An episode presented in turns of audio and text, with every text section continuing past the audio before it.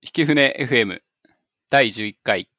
このポッドキャストは機械学習のあれこれを勉強して自分の発表は4週間に1回ぐらいだから余裕かなと思ってたら意外と準備が大変だなとおののくポッドキャストです。で、本日は第11回なんですけど、発表者は私、菊田が話して、あの、聞き手は前回、前回というか私が前回発表した時と同じなんですけど、また、モッチーさんに来てもらってます。よろしくお願いします。よろしくお願いします。あの、前回の DALL·E に向けてシリーズがめちゃくちゃ面白かったので、志願させていただきました。よろしくお願いします。ありがたいですね。で、今回は今ちょっと言ってもらったように、その DALL·E、DALL·E のまあ理解に向けてのパート2ということで、 CLIP っていう論文について紹介するという回です。で、 CLIP っていうのは何なのかって話なんですけど、その DALL·E、DALL·E が出た時に、まあ同日、オープン AI で、まあ、同じこのクリップっていう論文も紹介されてて、論文っていうか結果も紹介されてて、で、しかもそのダリーの中で、あの、結果として生成した画像、なんかその中でリランキングして良さそうな画像を出しますみたいなところで、クリップってやつ使ってますよという話をちょろっとしてありますと。まあ、なので、えっと、そのクリップが分かってないと、一応そのダリーの結果は完璧には理解できないと。うんまあ、しかもこのクリップの方は論文と、あとはコード、まあ、さらに学習済みモデルっていうのが公開されてるんで、まあ、良さそうかということで、これをちょっと読んで理解していこうかなという回です。で、えっと、まあ、ざっくり何をやるかは、何をやる話かというと、まあ、ビジョンにおいて、まあ、ゼロショット学習をできるようになりましたっていう感じの論文なんですけど、まあ、ゼロショット学習とかゼロショット予測って何かと。学習っていうかすみません、予測ですね。ゼロショット予測というのは何かというと、まあ、本当はその見たことないオブジェクトとかをこうちゃんと認識するとかそういう多分文脈で生まれてるんですけど、まあ、この論文の中では安心データセット、まだ見たことないデータセットに対して、まあ、そのクラスを適切に予測することができるという、まあ、そういう意味で使います。なので、まあ、今日ゼロショット予測というときは、なんか知らないデータセット、だけどそのカテゴリーを正しく予測することができるかどうかという問題だというふうに、まあ、認識してやっていきたいと思ってます。もうちょっと、あの、具体例の話を聞いちゃうんですけども、その unseen データセットっていうのは、例えばじゃあ、えーわかんないですけど、 ImageNet の、えークラスに、犬、猫、馬っていうのがあったときに、えーじゃあ、なんとかドッグデータセットの中には、えーポメラニアンとかがあったときに、まあ、 ImageNet には当然ポメラニアンないわけですけど、ポメラニアンが予測できるようになるってことを言ってるってことですよね。そうですね。まさにそういう話で、まあ本当に全く見たことなかったら予測できないんじゃないのかっていう話もあると思うんですけど、まあ、それをこの論文っていうかこの手法ではどうやってクリアしてるかというところを中心に話していきたいと思ってます。で、個人的には、まあそういう安心データセットとか、まあ、もうちょっと言うと、アウトオブディストリビューションとか昔は言ったりしたんですけど、その学習データと違う分布のものが来た時に当てれるかみたいな。で、そういうものを自分でもやってたことがあって、まあ当然、普通の、当然とか普通のクラシフィケーションの枠組みだとすごい難しいんですよね。その学習データにないようなタイプのデータが来た時に、なんかそれを適切に予測するとか、もしくは予測できなくても、その予測クラスの中にそいついませんみたいな、除外するみたいな、なんかそういうのをやるとしても、まあいろいろその局地分布を使ってうんぬんとかいろんな手法とかが出てたんですけど、まあなんか実用でめっちゃ使えるってレベルじゃないなっていうのは個人的には思ってて、なんかその辺、もうでもそれ3、4年前とかの知識なんで、その辺がなんかどれぐらい進歩してんのかなという意味でも、結構この論文、興味深く読めたという内容になってます。で、ちょっと論文がですね、結構長くて、まあ結構でも47ページぐらいですけど、まあなのでちょっと全部は紹介できないんで、個人的に興味があるところをかいつまんでやっていきたいと思います。はい。で、まずこの論文自体、 CLIP、まあまず、 CLIP って何なのって話なんですけど、まあ CLIP は Contrastive Language Image Pre-training で CLIP というふうになってますと。で、 Contrastive っていうのは、あの、まあ、対照的なとか対比的なみたいなのが辞書的な訳で、まあ、よくこの界隈で使う意味としては、その画像の特徴量とか、あとはテキストの特徴量。なんかそういうのをこう対照的、対比的に、なんか両方うまく使って学習するようなタイプ。まあかなりちょっと荒い言い方ですけど、なんかそういうのをよく Contrastive、なんちゃらトレーニングとか言ったりするという感じで、まあここではその Contrastive Language Image Pre-training というのが CLIP の略になってますと。まあ、なので、やりたいのはその Language とイメージを使うってことなんですけど、まあ、なんでそもそもそういう問題設定なんだっけというところを遡っていくと、まあ、やりたいのは NLP で、その Web 上のテキストだけから大量にプレトレーニングするっていうのがめちゃくちゃうまくいったと。これはそのトランスフォーマー的なあの流れで、特にバートとかで決定だとなった話ですけど、そのアンスーパーバイスのプレトレーニングで大量のデータを集めてくるっていう時に Web 上からこうデータを持ってくれば、特別なアノテーションなしに、あの、プレトレーニングができると。うん、しかもそれで学習した結果、まあ、他のタスクに流用するとめちゃくちゃ性能がいい。うん、で、これはやっぱすごい、あの、大量のデータを使うっていう昨今のなんかマシンパワー的な話とも相性がいいし、データを集めてくりゃ、そのまま使えるんで、なんかそういうのを画像、ビジョンでもやりたいなというのが、まず大元のモチベーションになってますと。で、前回話したビジョントランスフォーマーってやつがいたと。で、実はビジョントランスフォーマーでもちょろっとそういうアンスーパーバイスな方法を試すって話をしたと。具体的には、なんか画像をパッチに分けて、なんかそのパッチを再構成するみたいな。なんかそういうアンスーパーバイスっていうのは内部には考えられるんですけど、なんかそれで学習すると、なんか他の方法と、まあスーパーバイスのプレトレーニングに比べて、めちゃめちゃ悪い。なん、なんか、精度が5%から10%の間ぐらい落ちるぐらいなんか全然使えないって言ってもいいぐらい、なんかあんまりまだうまくいってないというところで、なんか画像だけ使ってプレイトレーニングするっていうのは筋が悪そうというのは、多分この論文を書いてる時にも分かっていたことじゃないかなと思いますと。あの、テキストのえー、アンスパーバイズドのやつだと、あの、マスクトレーニングですか？あの、文の中の単語を隠してっていう、あの構造を学習するっていうのが極めてうまくはまったんですけど、まあ、画像においては、そういうアナロジーがまだ見つけられてないっていうことですよね。おっしゃる通りで、まあ、テキストを当てるっていうのは多分程よい流度の、テキストというか単語を当てるっていうのは程よい流度のものになってるし、まあ、まさにその分布仮説とかそういうものとよくマッチしてると思うんですけど、やっぱなんか画像をそのまま再構成するっていうのは、ちょっとタスクとして、まあ、難しすぎるというか、スペシフィックすぎる。なんかそこまでを、あの、やりたいわけじゃない、きっと。例えば、あの、画像の情報とかが結構違っても、なんか意味的に同じようなものっていうのはもちろんいっぱいあるし、本当はなんかそういうのを再現できればいいっていうようなはずなんだけど、まあそういうタスクってやっぱ作りづらいんで、人為的に。まあどうしてもなんかそのまま再構成するみたいになって、まあそうするとちょっとスペシフィックすぎるみたいな、そういう、あの、事情があったと。うん、まあなのでやっぱりもうちょっと抽象的ななんかクラシフィケーション的なタスクにしたくて、それをするために、あの、テキストの情報もつけましょうと。なるほど。で、テキストって言っても、あの、もちろん人間が annotate しないといけないテキストは大変なので、まあ、ウェブ上の画像だったら、キャプションのテキスト結構ついてるでしょうと。この画像はこういうものですみたいな。例えば犬の画像ですみたいな書いてあるとか。なんかそのキャプションのテキストを使うということで、まあ、イメージとキャプションテキストっていうのをペアで持ってこれるんで、そいつを使いましょうという話になってると。確かに。具体的にどう使うのかっていうのは後で説明します。はい。前回あの話した時も、その画像の単純な再構成だと全くこう意味が取れないじゃないか。本当はこう映ってるオブジェクトの再構成みたいな評価しないとダメだよねって話があったと思うんですけど、キャプションっていうのは確かにそういうのを保管してくれそうな希望がありますよね。そうですね。うん、だからそれをまずちゃんと準備したっていうのは結構偉いところの一つかなと。で、もう一つは、そのゼロショット予測に関連する部分なんですけど、普通の、まあ、ナイーブなクラシフィケーションって、例えば1000クラス分類問題だったら、1000クラスにしか対応できないっていう、なんかそういう出力のクラスが固定されてるっていう事情があると思うんですけど、まあ当然、ゼロショット予測をしたいんだったら、そういう枠の中にあるモデルだと、例えばさっき言ったように違う、ポメラニアンって1000クラスの中にないクラスが来た時に、じゃあどうやって予測するんだっけって言ったら、まあ、できませんっていうのが答えになるんで、なんかそういう出力のクラス数を固定しない方法っていうのも、うまいこと構築しないといけないと。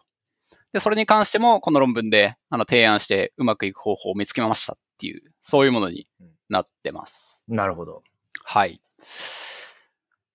まあ、なので、まあ、モチベーションとしてはそういう感じ。まあ、なので、モデルとしてやりたいことっていうのは、そのイメージとキャプションテキストのペアを使って、なんかどういう感じにいい学習方法、まあ、さらにはそれを実現するモデルっていうのを作るかというところが、まあ、主題になってくると。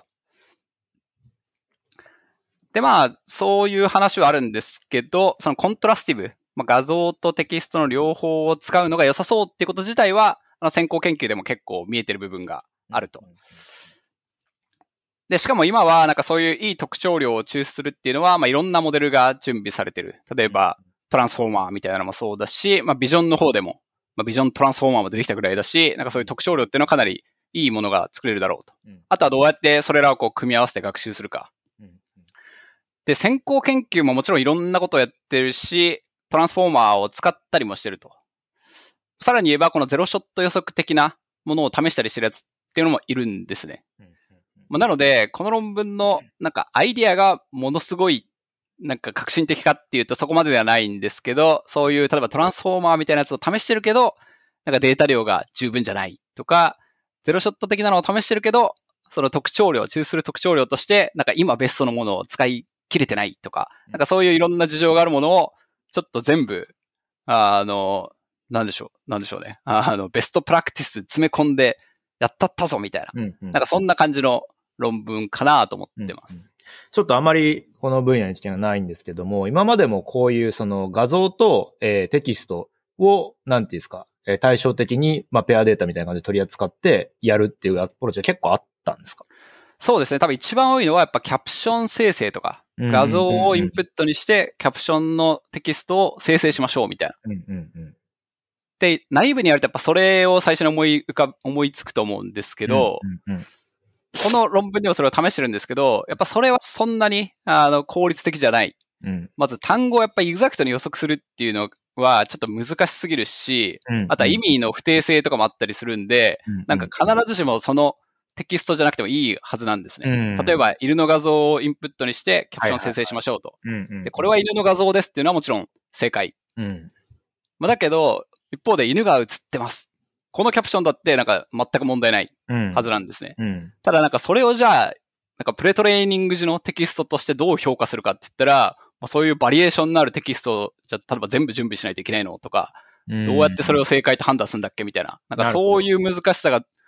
どんどんどんどん積み重なってきちゃうんで、あの、こここの論文ではそれも試してるんですけど、うんうん。そんなにその効率的じゃないとして、まあ、この論文で提案する手法っていうのを考え出したという流れになってます。なるほどですね。はい。まあ、具体的にどうするかって話なんですけど、まず画像とテキスト、それぞれにエンコーダーっていうのは準備しますとうん。これはまあどんなモデルでもいいんですけど、例えばイメージにビジョントランスフォーマー使います。テキストにあのトランスフォーマー使いますみたいな。まあ、モデルはいろいろ試してますと。で、これで抽出した特徴量っていうのを、まあ、どちらも画像もテキストも同じ次元、例えば D 次元になるように、まあ、なんか変換行列かましますと。これは別になんか学習できるあの行列なんで、ただかませばいいだけと。ってことで D 次元、D 次元っていう特徴量が得られましたと。で、これをバッチ数、例えば、ラージ、キャピタル N としましょうと。バッチ数 N 個の分だけそれぞれで出すと、画像に関しては、その N 個の D 次元のベクトルっていうのが得られると。で、テキストに関しても同じように、えっと、N 個の D 次元のベクトルっていうのが得られると。まあ、ここは本当そのままだただ出しただけっていうところで、で、こいつらの、まあ、特徴量次元方向を、まあ、潰すように行列的計算しましょうと。うんまあ、潰すようにとかなんか言ってるけど、単純に N×D の行列と N×D を転置して D×N の行列をただかけましょうと。まあ、それだけの話うん。で、そうすると N×N 行列になりますとうん。で、これどういう意味かっていうと、例えばバッチの1番目の画像が犬ってなったら、まあ、1番目の画像は犬の画像ですと。で、キャプションに関しては、例えば、これは犬ですっていうキャプションだとすると。これが例えば1個目の画像とテキストのペア。で、2個目が、あー例えば猫の画像で、これは猫ですっていうテキストがいるとすると。で、それが、なんかそういうのが N 個ありますとうん。で、それをこう N×N のペアを作るっていうのはどういうことかっていうと、例えば、あの、まあ、対角成分がもともとデータで持ってきたペアになってます。例えば今の例で言うと、11成分っていうのは犬の画像の特徴量と、あのこれは犬ですっていうテキストの特徴量をかけたっていう、なんかそういうスカラー値になってると。で、2×2、あーえっと、22成分は、あの、猫の画像と、これは猫ですっていうテキストの特徴量をかけたものとうん。で、一方で、非対角成分っていうのも出てくると。例えば、あの、1、2成分っていうのは、画像は犬の特徴量なんだけど、テキストの特徴量は、これは猫ですっていう特徴量をエンコードしたやつをかけましたっていう。なんかそういうのが、こう、N×N こう出てくると。いいですかね？ここがもうほとんど肝で、えっと、じゃあ、ちょっと自分の今のところの理解で言うと、えっと、まあ、はい D っていうのがおそらく、まあトピックモデルでいうようなとこ潜在空間みたいなのになっていて、画像側からの潜在空間 D っていうのと、えっ、ー、と、言語側からの潜在空間 D っていうので、まあ行列席でなんかその席の関係、えー、を内席の関係取ってあげて、で、それが、えっ、ー、と、まあその、自分自身が1になるように、えっ、ー、と、モデルを学習していくっていうようなイメージですかね。そうですね。今言ったように、その対角成分がもともと正しいペアで持ってるんです。うんうんうん、この対角成分、まあ、それぞれの今特徴量を、あの、1に規格化したとすると、うんうん、その、あ、なんだ、ノルムが1のベクトルを2つ掛け合わせると、それは単純にコサインシミラリティと解釈できますと。まあ、なので、対角成分は1にしたい。これはもともと正しいペアの特徴量同士なので。うん、一方で非対角成分っていうのは、例えば犬の画像の特徴量と猫のテキストの特徴量。うんうんうん、でこいつらは一致しないんで、うん、あの、シミラリティとしてはゼロに持っていきたい。うん。なんかそういう感じで、あの、クロスエントロピーロスっていうのを計算できますと。なんで対角成分は1にする。非対角成分は正しくないペアなんで0にするという感じで、まあ具体的にはその、まあ画像側から見ると、その、なんでしょうね、え、N 個の、うんうんうん。えっと、なんだ、ベクトルがあるみたいなもんなんで、その画像方向でクロスエントロピー取ってとか、テキスト方向は、あの逆に、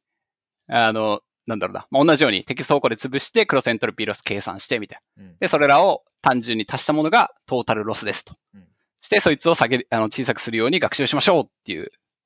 これまあ、そういうものですね。あの、バッジがでかければ吸収されるかもしれないとは思うんですけど、その非対角成分の中にも近いものと遠いものは当然あるわけじゃないですか。まあそういうのは一切一旦無視して、自分自身のクロスエントロピーをもうできるだけ下げるというところでやるってことなんですかね。そうですね。全くおっしゃる通りで、バッジの組み方によってはおそらく本当はこれ、非対角成分でも1に持ってっていいものとかが出てくるはずなんですね。うん、ただそういうところは個別にあの考慮することは難しいんで、十分なデータ量と、なるほど。バッチがいい感じにこうランダムにシャッフルされてれば解決できるでしょうとして、こういうシンプルな枠組みで学習しちゃいましょうと。しましたっていう、なんかそういう学習方法になってます。なるほど。ちょっとじゃあ先を聞いていきましょうか。そうですね。これはですね、私はこれを見たときなかなかまあ、いい感じの難しさなんじゃないかなと思って、まあ、まさにその、なんていうか学習するのに適度な難しさだし、うん、まあ問題設定としても本当にクラシフィケーション問題みたいな形で解けるし、これはなんか筋が良さそうというふうにまず直感的に思いましたと。まあそうですね。これで学習するとどういうことができるかっていうと、まあ予測をどうするかって話なんですけど、うん、予測は例えば画像が1個ありますと、うん、そしたらその画像の特徴量っていうのはもう学習したエンコーダーで抽出できますと。じゃあどのなんかテキストの特徴量がいいかっていうのは、まあ、どう選べばいいかっていうのは、これは実は、なんていうか、モデルだけじゃ決まんないんで、外側でなんか知識を与えないといけない。具体的には、例えば ImageNet 1000クラス分類問題をやりたいんだったら、そのテキストのエンコードっていうのを1000クラス分準備して、例えば dog とか cat みたいな、 ImageNet の1000クラスのテキストを準備して、それぞれの特徴量を抽出しますと。1000個分のテキスト特徴量が言います。それと画像1個分の特徴量。うん、これの全部 similarity を取って、最も similarity が高いところを予測クラスとしましょうっていう、そういう枠組みであの予測するというのが、このクリップの学習と予測になってるっていうところですね。うん、なんか、すごい抽象度の高い話をしちゃうんですけども、ちょっとさっきの話とか、も聞いたときに、その、まあ、クラシフィケーションの難しさみたいなところで、クラス間がやっぱり離散的関係になっちゃってると、新しいクラスが出てきたときに、既存のクラスとその、どういう関係性にあるかわからないから、それがその zero-shot の難しさみたいな話があったと思うんですけど、そういう意味で、まあ、このアプローチ、まあ、これ、この論文が初めてじゃないかもしれないですけど、すごく、なんていうか、 classification の一般化になっているかなと思いまして、あの、 classification って、その、どういう問題設定かっていうと、その、まあ、犬とか猫とかが、要は意味合いとして、えっと、まあ、登場するような、えー、概念であれば、それを当ててくださいっていう話だと思うんですけど、その、まあ、今の状況だと、まあ、犬なのか猫なのか、あるいはそうじゃないものだったとしても、そこの間にこう、ある種の距離みたいなものが定義されて、どれくらいこう当たってるかっていうのを01じゃない関係性で、かつクラシフィケーションのモデルでも解けるようになってるっていう、まあその一般化された問題なのかなと思ってて、すごくなるほどなって今話を聞いてて思いました。そうですね。その01の離散云々っていうのは、まあちょっと難しいとこですが、まあここでやってるなんか嬉しいことは、そのテキスト、すごくいろんなタイプのテキストを学習してくれるんで、うんうんうんまあ今言った例だと、例えば犬っていう普通クラシフィケーションだったら1個のなんか確立したクラスとしてしか扱えないものに対して、なんかテキストだと同じようなものをなんかまとめてシミュラリティ高いっていうふうに取ってくれると期待できるんで、例えば犬と、なんか例えばちょっとちっちゃい犬とか、でかい犬みたいな。うんなんかそいつらって、まあ結構似てるから、それはシミュラリティ高く取ってくださいと。かつ、そういうキャプションが十分にあれば、確かにそういうふうに学習してくれるはずっていうふうになるんで、なんかその犬っていうなんかセマンティックスを考えるときも、うんうんなんか本当に事前にこうカチッと決まったクラスを作るんじゃなくて、テキストのなんか多様性が十分に担保されてれば、それをモデルがよしなに学習してくれるでしょうっていうんうんう、んうなんかそういう枠組みになってるんですね。なんかちょっと話を聞いてると、そのいわゆる今までの classification っていう問題設定ってなくなっちゃうかもなってちょっと思いました。なんかこれの問題で解いたものの、あるクラスタリングをしたものが classification なんじゃないかなっていう風な流れになってきそうだなってちょっと話聞いてて思いました。もう完全におっしゃる通りで、自分も同じようなことを考えて、これなんか classification の解き方かなり拡張できてるなと思って、うんうんなんか、割といい方向性じゃないかなと思ってるんですよね。そのやっぱかっちりタスク、なんだ、カテゴリーを決めきるっていうのは、まあなんかそのかっちりカテゴリーが決められてるタスクじゃないとやっぱなかなか、うん。あの実力を発揮するのが難しいっていうのが、まあみんなよく知ってるところだと思うんですけど、ううなんかその辺の出力の部分っていうのをこう、うんうんうまく調整できるようになった。うん。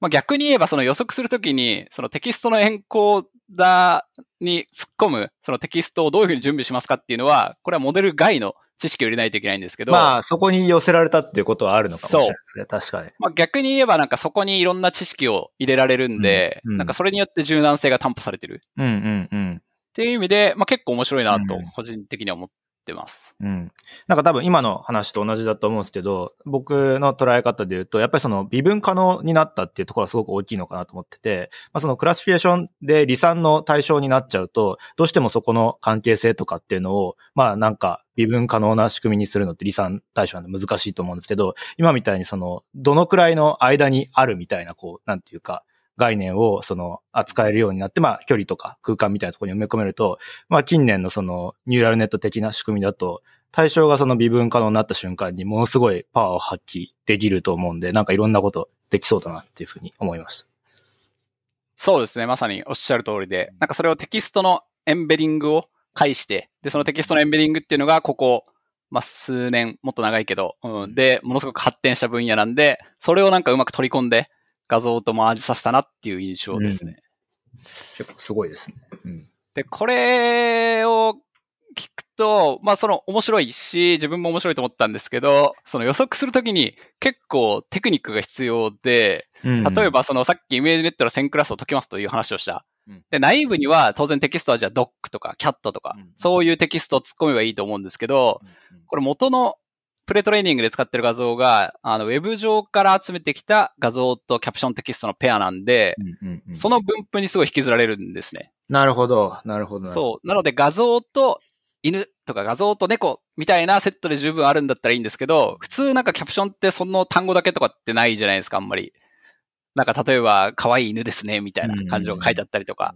まあ、なので、その、予測するときにどういうテキストを使うかっていうのは結構テクニックがあって、この論文では、例えば、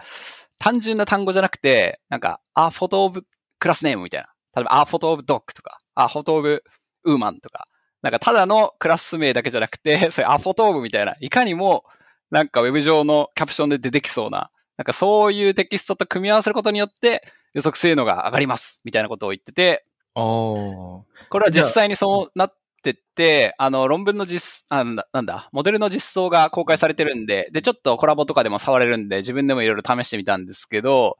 その単純な、その単語1個だと、例えば女性の画像をやった時に、なんかロケットみたいな予測が一番シミュラリティ高かったりして、あ、なんかうまくいかないなって感じなんですけど、それになんかアフォトみたいなのをつけると、なんかウーマン、アフォトウーマンの場合が一番シミュラリティ高くなるみたいな感じが、あ、感じじゃないや、結果になって、お、マジじゃんみたいな。そういう風になったりしてます。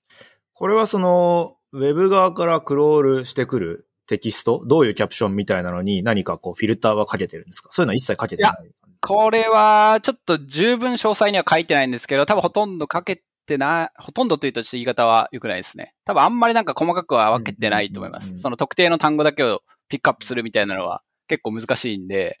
いろいろ前処理は多分してると思いますけど、まあ、そこまで詳細は書かれてない。なるほど。まあ、ちょっとだけ言っとくと、その Wikipedia とかでよく出てくる単語でクエリして、画像を探してくるみたいな感じをやってるみたいなんですけど、まあ、プラスワードネットみたいな。まあ、ただ、論文にはそれぐらいしか書いてなくて、なんかコードにもそのデータ収集の部分はちゃんと書いてないんで、まあ、ちょっとそこはどういうふうに作ってるかっていうのは、まあ、微妙わかんないって感じですね。ちょっと個人的に思ったのは、そのウェブ上の画像とかだと、いわゆるこう自然画像みたいなやつと、何か絵絵とか人工的に作ったみたいなやつと、あとはそのなんか文字とかが埋め込まれちゃったようなそういうものとあると思うんですけど、なんかその辺もフィルタリングしなくてうまくいくんだとしたらめっちゃすごいなとは思いました、いやそれがまさに面白いとこで、うん、逆にフィルタリングしないからこそ、その多様なタスクをなるほど。追加学習なしに解けるようになってて、それこそ OCR みたいなやつも解けるし、はいはい、その、やっぱり画像の中に文字があるみたいなやつらもいるんで、そういうやつで学習、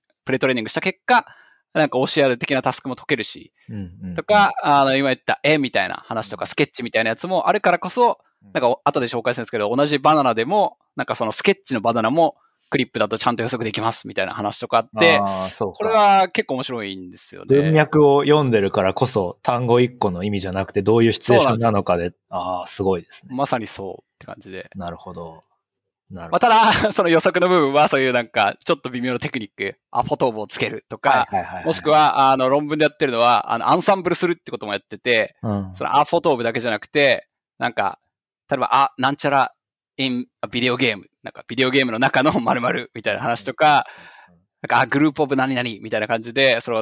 予測するテキストは、例えば100個とか準備して、それぞれでシミュラリティ計算して、で、なんか一番多いクラス、多数決で選びますみたいな。なんかそういうアンサンブルとかもできるんですけど、なるほど、なるほど。まあ、それのあるなしで、あの、5%ぐらい精度変わったりしますみたいな。いやいや、めちゃめちゃ変わるね、みたいな。まだ人間が思ってる以上にいろんなシチュエーションの画像がネットには転がってるんで、ちゃんとシチュエーション指定してあげないと変なものが出てきますってことなんですかね。全くおっしゃる通りで、なんかそれの予測するときも結構データのことをよく考えた上でテキストを準備しないといけないっていう、まあそれは難しさと言ってもいいし、面白さと言ってもいいかもしれないですけど、そういうふうにもなってます。なるほどですね。で、ちょっとまあ本質的にはこういう感じで、これが理解できてれば、あの、この論文は続き読んでくれは難しくないんですけど、プレトレーニングは、あの、4億個のその画像テキストのペアっていうのを作ってます。これはなんか Web イメージテキストっていうふうにデータセット名を言ってるんですけど、これで pre-training して、あとは downstream task としていろんなタスク、この論文だと27個も試してるんですけど、を zero-shot で予測していると。例えば zero-shot での ImageNet 1000クラスっていうのをやってて、あの、これすごいんですけど、 top 1の accuracy が76.2%っていう精度を達成してるんですね。これ ImageNet を使って、あの、 fine-tuning とか全くせずに、この76.2っていうのがどれぐらいすごいかっていうと、まあ現状は、その、 state of the art っていうか、まあ最高精度のやつっていうのは top 1が90%で、 top 5で多分98%ぐらい出てるんですけど、まあその、本当に zero-shot でこれだけ出せるっていうのは、なんか相当すごい。これ zero-shot ってことは、えっ、ー、と、学習時には ImageNet のデータ一切入ってないっていうことなんですよね？それはすごいいい観点で、この結果だけを聞くと、一番最初に思いつくのはデータがリークしてんじゃないかっていう話で。そうなイメージがちょっとあるんですけど。で、それに関しては論文で、あのチェックをしてて、まあ、ちょっと詳細はスキップするんですけど、そのダウンストリームタスクいろいろありますと。で、その中で、あの、プレトレーニングが、の中に似てる画像があるかないかっていうのを判別するような、まあ、クラッシュファイヤーっていうのを別に作って、で、こう全部こう抽出して、で、似てるやつだけをこう集めたサブセットと、似てないやつだけを集めたサブセットを作って、それぞれで解いたときに、じゃあ精度がめっちゃ違かったら、あの、確かに、あの、なんだ、リークめっちゃしてるよねって話が出ると思うんですけど、なんかそういう実験もしてて、まあ、典型的にはまずその似てると判断された画像っていうのは、まあ、10%未満ぐらいしかどのタスクもなくて、まあ、しかもその、あの、精度の差っていうのを検定とかしても、まあ、27個中、なんか5個ぐらいしか有意な差があるやつっていうのはなくて、しかもその5個も、なんか上振れしてるやつ3つ、下振れしてるやつ2つみたいな感じで、なんかそんなに明確にあのオーバーラップがあって悪さしてるっていうのはないですねというのを結果としては出してるっていう感じになってます。へえ、なるほどですね。まあだから、まあ、もちろんその exact に同じ画像をピックアップしたりはしてないんですけど、まあ十分、なんかそのリークに関しては考慮した上で、この精度が出てそうっていうのが結果として出てると。まあちなみにその、まあ対象の、なんていうか、モデルとして、ビジュアル N グラムっていう2017年ぐらいに出た、これもなんか、 ImageNet の zero-shot 予測とかができるようになりましたって言ってる論文なんですけど、まあそういうやつと比較してて、まあそっちでは11.5%とかそれぐらいの精度なんですね。で、まあこれはもちろんなんか相当セットアップが違うんで、データが違えば、モデルも違えば、投入してる計算資源も違えばみたいなので、全然フェアな比較じゃないっていうふうに論文でも書いてるんですけど、まあとはいえ、その11.5%から76%まで上がったっていうのは、まあかなりすごい。まあちょっと、そうですね。まあ真面目なこと言っとくと、このビジュアル N グラムは、あの、テキストの N グラムをこう、バンとなんか10万とか、なんかそれぐらいの数作って、その中にマッチするやつがいますかっていうのを探すやつなんで、まあ、ちょっと設定も違うんですね。うん、そもそもその N グラム作った中に、あのなんだ、イメージレッドの予測クラスが入ってないって場合もあって、そいつはもう原理的に当てられないっていうモデルなんで、まあ、かなりあの厳しい条件で比較はしてるんですけど、このビジュアル N グラムの中で、その ImageNet の予測クラスが含まれてるものだけっていうふうに限定すると、まあ、例えば1000クラス分類問題が、まあ、なんか600とか500とかそれぐらいに変わるんですけど、うん、なんかそういうのだと35%ぐらい当てれるっていうふうに論文では書いてあるんで、元論文では。まあちょっと、あの、この CLIP の論文では、こう、インパクト重視で、その低い方の11.5%ってやつだけ書いてるんですけど、まあまあ、とはいえ、あの、 CLIP がなんかかなり impressive な結果っていうのは違いがないかなと感じるところですね。そうですね。確かにすごいですね。うん。で、こういう ImageNet で、まあすごい結果が出てるというところで、まあそれ以外の、そのいろんなタスクで試してるっていうのがあるんですけど、それが論文のフィギュア5ってやつで、これはどういう図かっていうと、その CLIP の zero-shot予測の結果と、あとはなんか、あの、普通にスーパーバイズトレーニングをしたモデル。ここではなんかレスネット50を持ってきて、そいつはなんか普通にスーパーバイズトレーニングをそれぞれのダウンストリームタスクに対してしますと。で、あとはテストデータに対して予測をして、なんかそれの、なんだ、予測精度がどれぐらい違うかっていうのをこう比較したっていうものになってて、まあ、つまりゼロショット予測 VS そこそこのモデルのスーパーバイズドトレーニングみたいになってて、これ結果を見ると27個タスクがあるんですけど、そのうち16個は、あの、クリップのゼロショット予測の方がいいっていう、まあ、なかなかすごい結果になってて、あの、ゼロショット予測がまあ、もちろんこのレスネット50なんで、めちゃくちゃすごいモデルってほどではないんですけど、とはいえ、なんかその標準的に使われるようなモデルと比べて、十分にいい性能を出してるっていう、なんかそういう結果になってます。なんかあの、あんまり詳しくはないんですが、これ全部あれですね、画像とそのクラシフィケーションのデータセットになってるってことですよね。そうですね、基本的には。ただいろんなタイプがいて、あの、例えばこう得意な、あの、クリップがよく勝てるようなタスクどういうのがあるかっていうと、この中でキネティクス700っていうやつがあるんですけど、はいはい、これはなんか、あの、14.5ポイントクリップが上回ってるんですけど、これいわゆるアクションレコグニッションのタスクなんですね。はいはい、なんで画像があって、その画像の中の人がどんな行動をしてますかみたいなのを当てるみたいな。うんうんうん、で、なんでこれが強いかっていうと、やっぱアクションを指定しようと思ったら、結構テキストがやっぱリッチになるんですよね。例えばなんかバットを振ってる人みたいなのって、なんかただのクラス一発っていうよりかは、そのバットを振ってるみたいな、なんかそういうテキストの情報が画像を説明することの一助になってるので、うんうん、なんか今そのテキストとセットで学習する CLIP っていうのはそういうタスクにおいて、なんかいい特徴量っていうのを学習することができますと。ということで精度が高いですと。いう結果になってて、まあ、一方で、あの弱いのはどういうやつかっていうと、例えばなんかすごい専門的衛星画像の分類とか。ユーロサットっていうのは、えっと、一番悪いユーロサットっていうのは衛星画像ですかああ。まさにそうで、こういうのってまあ、そもそもウェブ上にそんなにデータ転がっキャプション付きでいい感じに転がってないだろうし。日本の夜の衛星画像みたいなのいっぱい転がってるイメージないですもんね、別に。そうですね。だからそういうので弱いみたいなやつとか、あとは、あの、人工的に作った画像データで、例えばなんかオブジェクトをカウントしますとか、オブジェクトを認識しますみたいなのもあんまり強くなくて、こういうのも多分それ用に作ったデータなんで、やっぱりなんかウェブ上に同じようなやつっていうのが転がりにくくて、精度が悪くなってそうみたいな多分あの、タスクとしては一番簡単な M ニストで負けてるっていうのもそういうことかなって思いました。あの、フォトオブナンバーみたいなやつは ほとんど上がってないと思うんで、1の写真とか2の写真とかあんまり上がってなさそうなんで、そういうこと。そう、まさにそうっていう感じで、なんか pre-training の data distribution を感じることができる結果になっているというところでなかなか面白いですね。ちなみに ImageNet では1.9ポイント上回ったりしてて、うわ、なかなかすごいなと思ったりするところです。なんか、多分、よりこう、なんていうんですかね、シーンとか状況みたいな classification の方が得意なんでしょうね。まあ、 ImageNet とかは、まあ、シーンっていうよりオブジェクトのあれなんで、まあ、どっこいみたいなところなのかなってちょっと、なんとなく見てて思いました。そうですね。まさにそういうところ。まあ、ちなみにこれ一番性能がいい STL10 ってやつは35ポイントぐらい上回ってるんですけど、これはなんかただのあのクラシフィケーションなんですけど、まあ、ちょっと詳細には見てないですけど、おそらくこれ学習データがめっちゃ少なくて、例えば500枚、ん？パーイメージ、パークラスかな？ちょっとわかんないけど、まあなんか、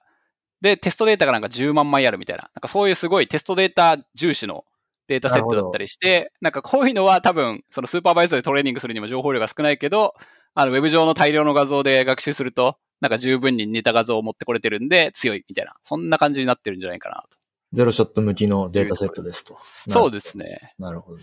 この結果はなかなか面白いと思って。これはでもすごいですね。本当になんていうか確かめようとしてることが、なんかその通りだということを示してる感じがしますね。そうですね。で、これがゼロショット予測の結果ですと。で、一方で、ゼロショット予測だけじゃなくて、その、特徴量抽出器として、このクリップがめちゃくちゃいいものかどうかっていうのも実験してますと。はい、具体的には、あの、学習自体は、そのテキストと画像の同じ特徴量空間にこうマップして学習するってことをしてるんですけど、まあ、そうやって学習すると、あの、画像だけ、画像のエンコーダーだけを見ても、その特徴量として、いい感じにこう、セマンティクスを意識した特徴量が抽出できるんじゃないかっていうふうに、まあ、ナイーブには期待できるんですけど、うん。まあ、それを確かめようとして、画像のエンコーダーだけを使ってうん、あの特徴量を抽出して、で、その特徴量をインプットにして、まあ、単純なロジスティックリグレッションみたいなので、スーパーバイズドトレーニングをいろんなタスクに対してしますっていう、なんかそういう実験もしてます。一層だけ上に乗っけるっていう感じですかね。そうですね。はいはい。まさにそういう感じ。うんうんで、で、それで試してどうなりますかってやってるのが論文のフィギュア10ってやつで、これ図が2つあるんですけど、まあ基本的には同じような図なので、この右側の図だけを見ると、これは27データセットに対して、まあ今言ったような supervised training をして、テストデータで、あの、 accuracy を出して、で、縦軸はその27データセットでのtest accuracy の平均になってると。まあ、その違うタスクの、あの、なんだ、 accuracy を平均するのっていいんだっけっていう話はあるんですけど、まあ一旦ちょっと置いといて、まあそういうものになってて、で、横軸はそのモデルサイズに比例するような、1個の画像あたり何 FLOPS、うんあの、 forward pass で必要ですかっていう計算量みたいになってると。あちょっとこれよくわかってないんですけど、えっと、クリップの VIT とクリップのレズネットってあるじゃないですか。ここれはどういうことなんですかね？あ、これはその画像のエンコーダーとして何を準備するかってやつで、つまり画像の特徴量抽出器としてビジョントランスフォーマーを使う場合と、レスネットを使う場合、それぞれで、まあ、一から学習して、で、比較してるんですけど、まあ、そのビジョントランスフォーマーの方がいいんですよね。なるほどね。まあ、例えば、まあ、ある一個の X 軸の点で見て、こう、縦にこう、ずらっと並べていくと、まあ、同じ計算量ぐらいのモデルだったときに、どれぐらいの精度が、違いが出るかって話なんですけど、例えばこの10の2乗ぐらいの線を見ると、その Vision Transformer だと、そのトータルの平均 accuracy が84%以上とかなんかそれぐらいのものになるんですね。で、 ResNet にするとそれが82%とか 81. 点何パーぐらいになって、もうすでになんか3%ぐらい差があると。 Vision Transformer の特徴量の方が優れていると。うん。で、他のモデルって言って、その、まあ、現時点での、それ以外の、なんだ、画像分類モデルの、まあ、かなり有力なモデルの、例えばエフィシェントネットでノイジースチューデント使いますみたいなやつだと、あの、同じぐらいの計算量で、例えば79%ぐらいの精度になってて、うんまあ、結構差が出てる。なるほど。ということで、その特徴量抽出器としても、なんかすごく分類、少なくとも画像分類に対して良いものができていると。うんうんで、これは結構自分はなんか最初見たとき、えっと思って、なんかその、テキストの特徴量もなんか使ってんのかなと勘違いして、いろいろこう論文見たり、コード見たりしたんですけど、まあそれ、まあ、論文にはまあちゃんと書いてないんですけど、これ公開のコードには、あの、こういうふうに計算できますって書いてあって、それを見ると確かに、あの、学習した画像のエンコーダーだけを使ってると。だから確かにその特徴量抽出するときはテキストの情報とか使ってないと。まあ、使えないんですけど、そのタスク的に。まあ、こんなにその画像のエンコーダーとしてだけ見たときにも差が出るって、なんかあんま最初信じられなかったんで、ちょっとその辺会議的になっていろいろ調べたんですけど、これどうやら本当に良くなる。その、まあ、一応クリップの論文では、その、画像のエンコーダーと、まあ、文章のエンコーダーとあるわけですけど、これは画像のエンコーダーにロジスティック一本乗っけただけですよね。それで、この性能が出てしまうってことは、なるほど。本質的にはじゃあ画像のエンコーディングがうまくいってるのは結構大事なんですということなんですかね。そうだし、ただの画像の、例えばなんかのスーパーバイスドの学習をして特徴量を学習するっていうだけじゃなくて、まあ、今回みたいにそのテキストと同じ空間に埋め込んで、そのテキストのとエンコーディングとのなんか類似性みたいなのを考慮して学習する方が、あの特徴量空間としてはいいってこと、ね、良いものになってると。はあ。まあ、考えてみると、まあ確かにあり得る話で、まあさっき言ったようにその犬の中でもちょっとこう違うタイプの犬みたいなのがいたときに、うん、そいつらが、あの、特徴量の中で同じようなポイントにこう凝集するっていうのは確かに期待したい振る舞いだし、おそらくそれをエンハンするように、このモデルではなってると。まあ、一方でその普通のスーパーバイズトレーニングだけだと、なんかそれは同じクラスで扱うか違うクラスで扱うかで結構特徴量のどこにマップされるかが変わってきちゃうんで、なんかその意味では、まあ確かにそうなのかと思って、結構なんか感動したところですと。これ、そうですね。すごいです。ちょっと思ったのは、要はだから、その今までクラシフィケーションしてたものが何らかのモデルでエンベッティングできるようになってしまえば、その画像っていう文章でも画像っていう音声でも、まあどういうデータ形式があるかわかんないですけど、なんか今までやってたクラシフィケーションよりはうまくいきそうだってことを示唆してるっていうことですよね。そうですね。そのやっぱ特徴量として、もっとこうリッチに情報を取り入れて、このテキストの情報みたいなのも入れた上で学習した方が良さそうっていうのを指してるんで、これはなんか結構面白い結果だなと。すげえ。個人的には思ってます。なるほど。で、論文の本文には書いてないんですけど、アッペニックスとかにちょっとそういう感じのことも書いてあって、なんかさっき言ったその画像のリークとかを調べるときに、まあ一番内部には、そもそも学習した特徴量抽出器があるんだから、本当はそのリークを探すときも、その特徴量抽出器で抽出した特徴量空間で距離が近いやつを持ってくればいいって思うじゃないですか。うんうんうん、内部には、はい、あるんだからみたいな、うんうん。実は最初それをトライしようとしてうまくいかなかったってことを言ってて、それがこのセマンティックが近いものをこうギュッと凝集しちゃうからだって言ってて、例えばそのバナナってやつが、なんか写真のバナナとか絵のバナナとかが同じようなところにこう凝集しやすいと。うんうんうん、で、そうすると類似度っていうのはすごい高くなっちゃうと。うんうんただ一方で画像のリークを探したいんだったら、なんかそういう細かいところの違いっていうのを区別した上でちゃんと、あの、プレート、なんだ、プレートレーニングに入ってる画像か否かみたいなのを区別しないといけないんで、なんかそういう、なんかリークを探すっていうことに関して、この、なんだ、特徴力空間っては適してないと。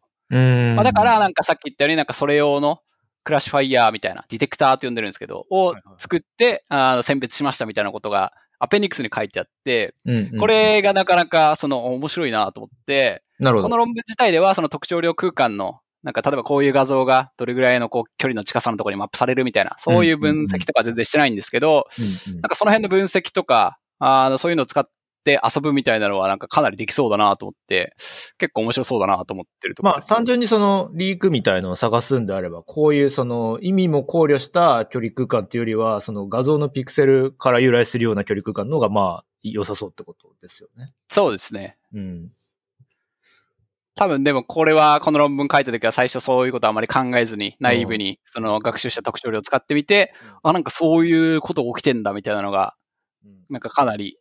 認識されたんじゃないかなという感じの書き方で、まあまあ面白いですね。なんかあの、ダル E の出力結果を見たときに、まあなんかこう自然画像のいいやつが出てくるのはなんとなく分かったんですけど、なんかピカチュウの絵とか、なんか人鉱物みたいな人工の絵みたいなのが、それっぽいのが出てきて、どうしてこういうことが起こるんだろうと思ったんですけど、なんか今日の話を聞いて、なるほどなっていう、ちょっと理解が深まった気がします。そうですね。まさにその通りで、結構そのダリーの結果で、そのクリップでリランキングして、うん。そのスコアが高いやつ順に並べてますっていうことをしてるんですけど、うんなんかそれの結果がすごく良くて、ななんかその抽出っていうことに関して、なんかかなりこの抽象的なセマンティックスとかを意識した上で、このクリップっていうのが類似度とかを出してくれるんで、あの、さっき言ったような、そのピカチュウのなんちゃらみたいな、なんか普通にその、例えばクラシフィケーション的にはもうそんなんないよみたいなやつとかも、なんかいい感じに捉えてくれてるっていうのが、まあ理解できたという意味で、まあ、この論文を読んでお勉強になったなと思うところですね。そうか、そもそも話を戻すと、ダルイの中でこれはリランキングにしか使われてないわけで、生成モデルはいろんなタイプのものをいろいろ生成していて、どれが近いかっていうので、これをもう一回ランキングするのに、このモデル、クリップで学習したモデルが使われてるってことなんですよね。そうですね。おっしゃる通りです。はい。まあ、そしたら、じゃあ最後なんですけど、その、今言ったようなその semantics とか抽象的な部分っていうところで、まあ、データの分布が違うようなものに対しても精度が高いというところも示してて、それがあのフィギュア13ってやつなんですけど、これどういうものかっていうと、例えばその ImageNet でのバナナに対してどれぐらい精度が出ますみたいなやつと、その同じバナナなんだけど、例えばスケッチのバナナに対して精度がどう出ますとか、なんか ImageNet のちょっとアッシュみたいなやつ、違うタイプの画像を集めたものに対してどれぐらい精度が出ますみたいなのを、 ImageNet で学習した ResNet と、まあその zero-shot の CLIP で予測してるんですけど、例えば ImageNet のバナナに関しては、両方とも76.2%ってことで、まあ精度は違いないですと。ただ ResNet の方は ImageNet だけで学習してるんで、分布が違う。例えば、スケッチのバナナ画像に対しては25.2%しか当たりませんみたいな。ものになってて、一方で、その zero-shot CLIP は、それでも60.2%当てれます。みたいな形で、まあ、明確に、あの、違うタイプの画像が来ても当てるようなこと、当てることができるようになってると。あ、これすみません。結果データセットの意味がよくわかってないんですけど、えっと、 ImageNet Sketch っていうのは、えっと、 ImageNet のバナナのクラスの絵を見て、その中からスケッチ画像を探してるってことですか？えっと、これはですね、 classification 問題としてスケッチ画像をおそらく準備してて、ちょっと自分も詳細には分かってないんですけど、バナナの絵を描いた多分画像が何枚かあって、うんうん。まあ、カテゴリーとしてはバナナですと。で、それを予測できますかっていうのを、 ImageNet の学習したモデルに突っ込んで、なるほど。予測できるかっていうのを調べてて、まあ、おそらくその絵の画像っていうのは元々の ImageNet にはほとんどないんで、あの、精度としてはかなり低くなっちゃうと。一方で、 zero-shot の場合は、そのバナナっていう概念をいい感じにこう捉えてくれるんで、60.2%っていうふうにかなり高い精度を出してくれると。なるほど。あ、じゃあ一番上の ImageNet が、まあ元画像になってて、その中からバナナのクラスに、あ、なんか該当しそうないろんなタイプの絵を、ちょっとバナナだけ集めて突っ込んでみたっていうことですかね。あ、なるほど。はいなのでなんかちょっと、なんですかね、アニメっぽい、あの、 ImageNet R みたいなバナナ みたいなやつとかピカチュウみたいなのバナナじゃないでしょそうですねすごいですね。これで、もうなんか、レスネットは37.7%だけど、ゼロショットクリップは88.9%です。みたいなところで、まあ、明確に、あの、ゼロショットのクリップが良くて、確かにその、なんかの特殊なデータセットに偏ってるんじゃなくて、まあ、バナナっていう、そのテキストが表すセマンティクスを、うんあの、うまいこと、画像から抽出できてるんだな、ということが理解できるというものになってます。なるほど。ということで、あの、この論文自体は他にもめちゃくちゃいろんな実験してて、あの、なんか、まあバイアスみたいな話とか、まあ、いろいろしてるんですけど、あと人間と比較してどうみたいな。うんうん。まあ、あんまり個人的に興味あるとこじゃないんで、まあ、これぐらいにしとこうかなという感じです。ということで、まあ、第11回は、あの、クリップっていううんコントラスティブ・ラングエッジ・イメージ・プレトレーニングというモデルについて紹介しましたと。で、これゼロショットの予測とかもすごくできるようになってて、あの、かなり面白いモデルかなと思ってます。うんこれで、あの、ダリー、ダリーの論文がいつ出ても、多分完璧に理解できると思うんで、まあ、早いこと出してほしいなというところです。そうですね。いや、あの、ダルイの話でもともと結構、界隈であの、トランスフォーマーの限界がないんじゃないかとか、すごいんじゃないかって、まあ、それもすごいなと思ったんですけど、個人的には今日の話を聞いて、このクリップの考え方の革命の方が実は長期的なインパクトが大きいんじゃないかと思いました。すごい面白かったです。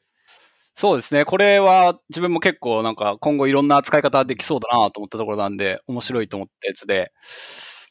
なかなか読んでよかったと思うところです。はい